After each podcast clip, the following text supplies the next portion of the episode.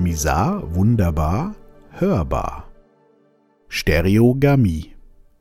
Aus meiner Sicht als Musikproduzent müsste das Gegenteil von Monogamie eigentlich Stereogamie sein, obwohl es heißt ja auch monophoner oder polyphoner Synthesizer, also ergibt auch aus musikalischer Sicht Polygamie Sinn.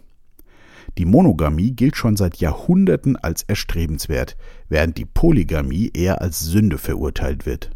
Aber ist die Monogamie wirklich so erstrebenswert und funktioniert sie wirklich so gut, wie viele sagen? Statistisch gesehen gehen 50 Prozent aller Menschen, ja auch die Frauen, während einer Beziehung mindestens einmal fremd und mehr als jede zweite Ehe wird inzwischen geschieden. Sind diese beiden Konzepte also wirklich so erstrebenswert und menschlich oder machen wir uns da eher etwas vor? Ich selbst sage schon seit Jahrzehnten immer scherzhaft, ich bin einfach nicht für die Monogamie gemacht. Und ich glaube, die Menschen sind es tatsächlich nicht. Wahrscheinlich hat jetzt der ein oder andere direkt ein ablehnendes Gefühl im Bauch. Kann ich gut verstehen, geht mir ganz genauso. Aber wo genau kommt das her? Vor einigen Wochen habe ich über eine Bekannte das Buch Wie wir lieben von Friedemann Karik empfohlen bekommen und nachdem meine Frau es gelesen hat, habe ich mir das Werk auch noch zur Brust genommen. Ist ein einfach geschriebenes Buch, welches hauptsächlich aus Beziehungserzählungen diverser Paare besteht. Interessant fand ich den geschichtlichen Hintergrund, der zu diesem Thema kurz umrissen wurde.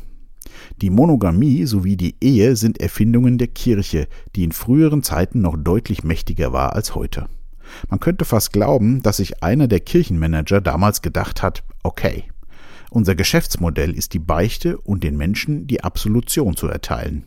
Wie generiert man möglichst viele Sünder? Wenn das so war, ziehe ich meinen Hut vor dem Erfinder dieses Dogmas, den Urtrieb des Menschen einer absolut gegenteiligen Gesetzgebung zu unterwerfen. Das hält so gut wie keiner durch, ohne zu sündigen oder wahnsinnig zu werden. Tatsächlich wurde schon immer das Menschliche gerne verboten, um die Menschen zu kontrollieren. Wenn man einen Blick zurück in die Geschichte wirft, findet man unzählige Beispiele dafür. Ich hatte allerdings dieses Thema nie damit in Verbindung gebracht, aber genau das wird unter anderem in diesem Buch gemacht, und für mich ergibt das wirklich Sinn. Ein super Herrschaftsinstrument, was zwangsläufig viele Sünder bzw. Kriminelle hervorbringt. Menschen können schon echt abartig sein, wenn man zum Beispiel an die Verstümmelung von Geschlechtsteilen denkt, die in manchen Religionen bis heute dazugehören. Kein Wunder gibt es so viele Psychopathen. Das Menschsein immer weiter zurückdrängen, mit Unwörtern belegen und damit gestörte, ängstliche und leicht zu führende Wesen generieren.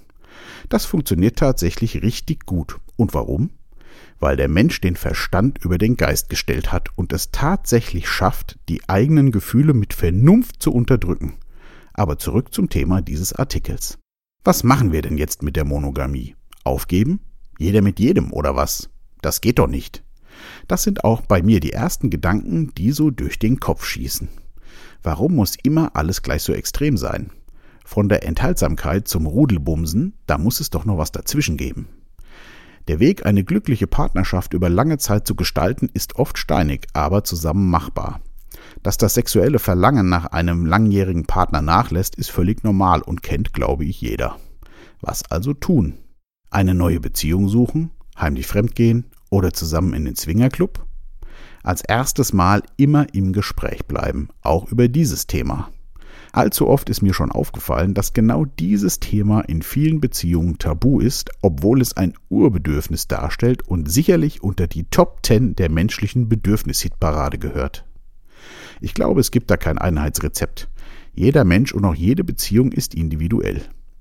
Wir für unseren Teil sind da auch gerade in einer Findungsphase, nachdem das Buch Wie wir lieben doch einiges angestoßen hat.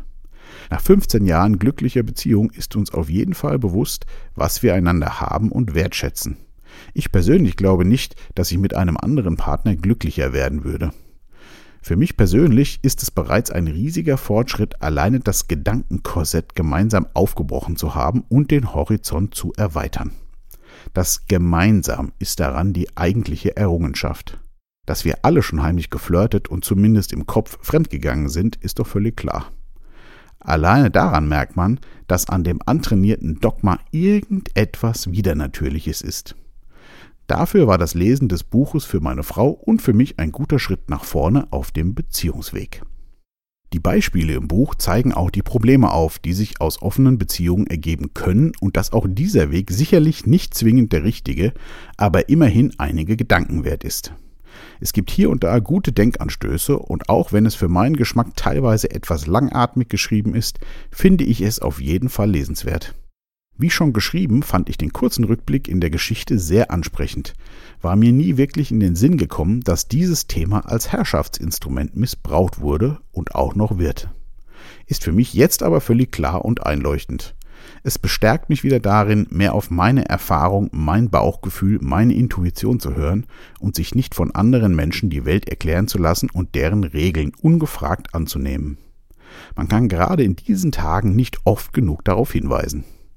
Was Beziehungen betrifft, jeder Mensch braucht Beziehungen, Nähe und Liebe zu anderen Menschen. Das Wichtigste dabei ist, dass das Miteinander funktioniert, denn nur gemeinsam sind wir eins. Bleibt gesund und wach.